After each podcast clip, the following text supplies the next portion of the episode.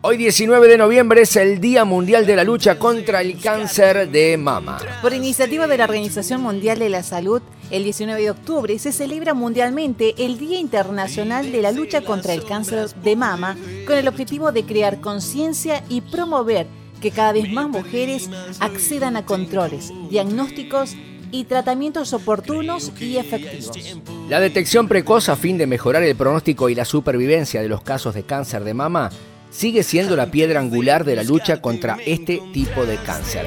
Es el cáncer que comienza en los tejidos mamarios. Existen dos tipos principales de cáncer de mama. El carcinoma ductal comienza en los tubos, en los conductos, que llevan leche desde la mama hasta el pezón. La mayoría de los cánceres de mama son de este tipo.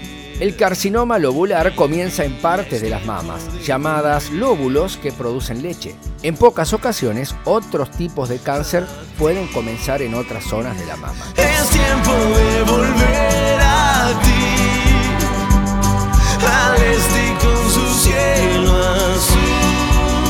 En este episodio número 48 y en el Día Mundial de la Lucha contra el Cáncer de Mama, yo quiero invitarte a que puedas realizarte el estudio correspondiente, que te autoexamines para poder detectar a tiempo la enfermedad. El cáncer existe y puede curarse. Antes de buscarte me encontraste.